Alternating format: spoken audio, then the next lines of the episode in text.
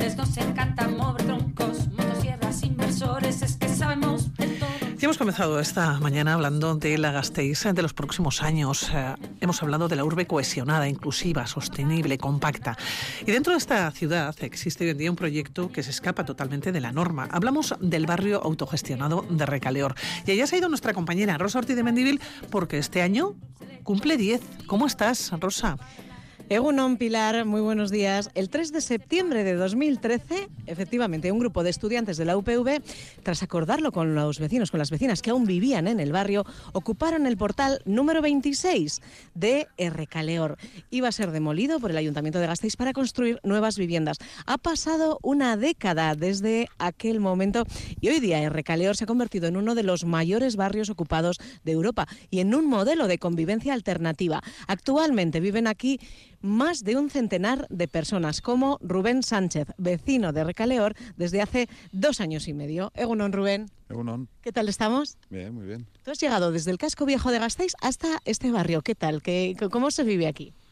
Bueno, pues muy bien. Yo la verdad es que bueno ya conocía el barrio, bueno siendo de Gasteiz, lo conocía de antes y me atraía bastante. Eh, pues bueno, vivir en comunidad y, y bueno, colectivizar un poco los trabajos, eh, bueno, eh, todo, un poco la, la, vida, la vida en comunidad. Ajá.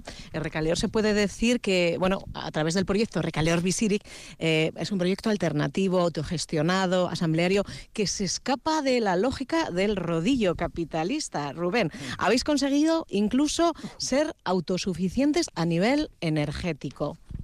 Bueno, eh, relativamente. Explícame. Sí, bueno, es verdad que con las placas solares pues somos una isla energética y que nos proveemos de electricidad mediante las placas solares, pero bueno, eh, el consumo energético es mucho más que la electricidad. Eh, las casas las calentamos con estufas de leña. Hoy día, ¿no? Por ejemplo, en el invierno vitoriano funcionáis con estufa de leña. Sí, eso es. ¿Y para cocinar utilizáis? Eh, pues la mayoría, la mayoría de la gente butano, Ajá. por no decir toda la gente, diría yo, butano. Sí, bueno, con las placas solares no nos da para, uh -huh. Para producir calor eh, a nivel de cocinar y... Pero sí que atendéis las necesidades de luz. Sí, eso es. Y luego lo que hacemos es colectivizar un poco pues los electrodomésticos. Pues tenemos una lavandería. No... Bueno, cuando hay familias sí que se permite tener lavadora en un bloque para las familias. Familias con críos, que es decir. sí, eso es, sí, eso es. o, o, los frigoríficos, por ejemplo, pues los compartimos eh, por cada bloque. O sea, no se trata solo de tener placas, sino un poco de reducir el, el consumo. Uh -huh.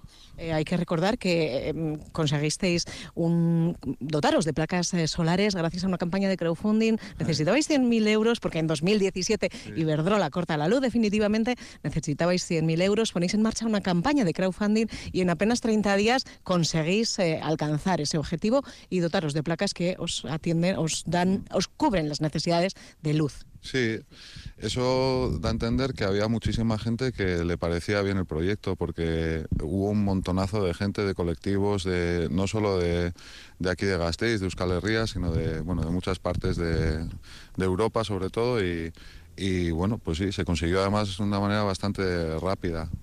¿Qué balance hacéis, Rubén? Echáis la vista atrás, tú llevas aquí dos añitos y medio, pero conocías ah. el proyecto. Y dentro del grupo de comunicación, eh, ¿qué balance hacéis de esta década? Bueno, pues un balance muy positivo. O sea, al final ha habido un montonazo de personas que han estado viviendo aquí, no, han sido siempre las mismas personas, ha habido gente que ha entrado, que ha salido.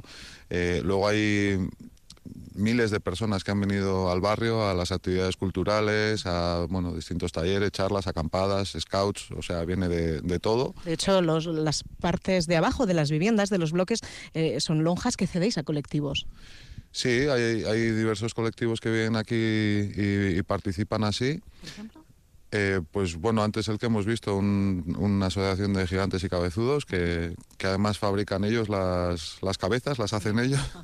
Y, y, bueno, pues eh, diversas, luego hay un taller de bicis, hay un poco, un poco de todo. -huh.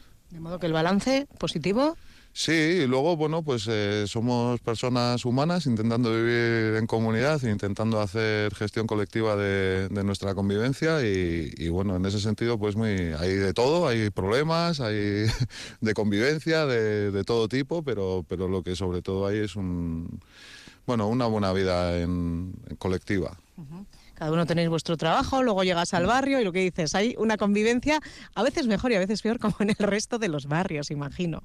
Sí, pero es un poco eh, como más real, ¿no? O sea, aquí no viene eh, el ayuntamiento a resolverte, yo qué sé, pues si hay hojas en la calle, pues las tienes que quitar tú y si se rompe algo, pues lo tienes que arreglar tú y, y no, o sea, en ese sentido es como, bueno, ostra. Me toca hacerlo a mí. Sí, Casi como en un sí. pueblo, ¿eh? Más, Sí. eh, en el sentido de que te toca más. Sobre todo en los, en los pueblicos. eh, Un pueblico a la vez. Es, sí, eso es, eso es. En un público a la vez, pues si estás esperando que vaya la DIPU a... Pues alguna cosa sí, pero, pero bueno. Sí, se atienden obras concretas, pero el día a día lo lleva las vecinas, los vecinos. Sí, sí, sí, contra más pequeño, sí.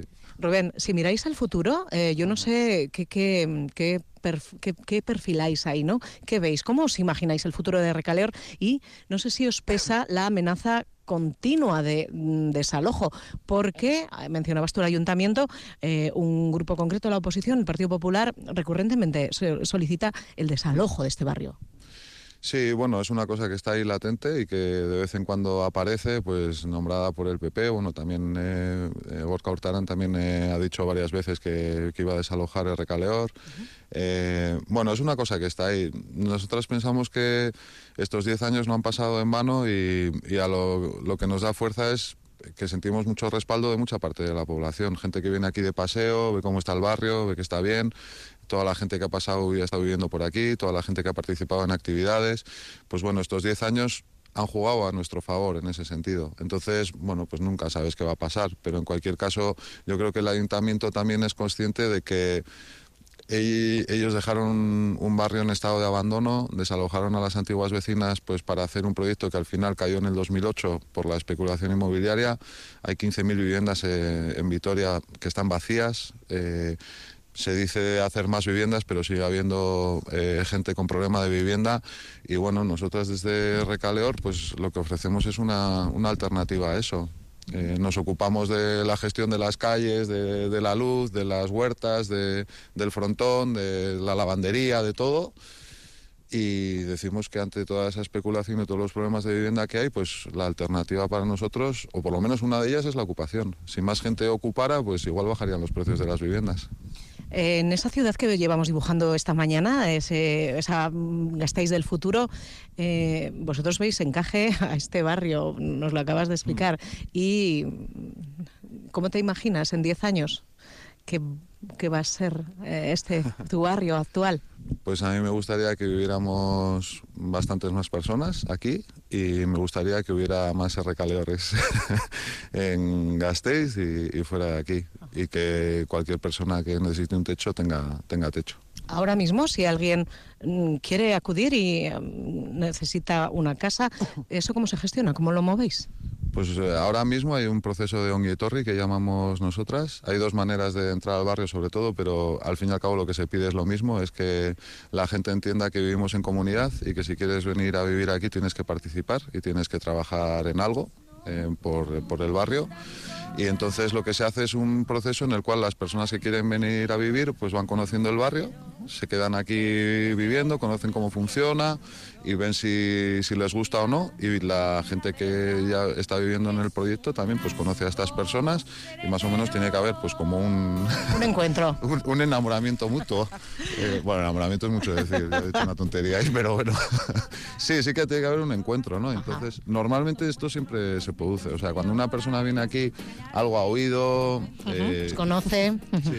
Bueno, Pilar, pues eso, un barrio abierto que eh, desde luego tiene futuro por delante, mm, visto desde aquí. sí, eso es, claro. Mucho futuro. Así nos vamos a despedir. Te dejamos Rosa en RK Leor. Eh, continúan en la sintonía de Radio Vitoria.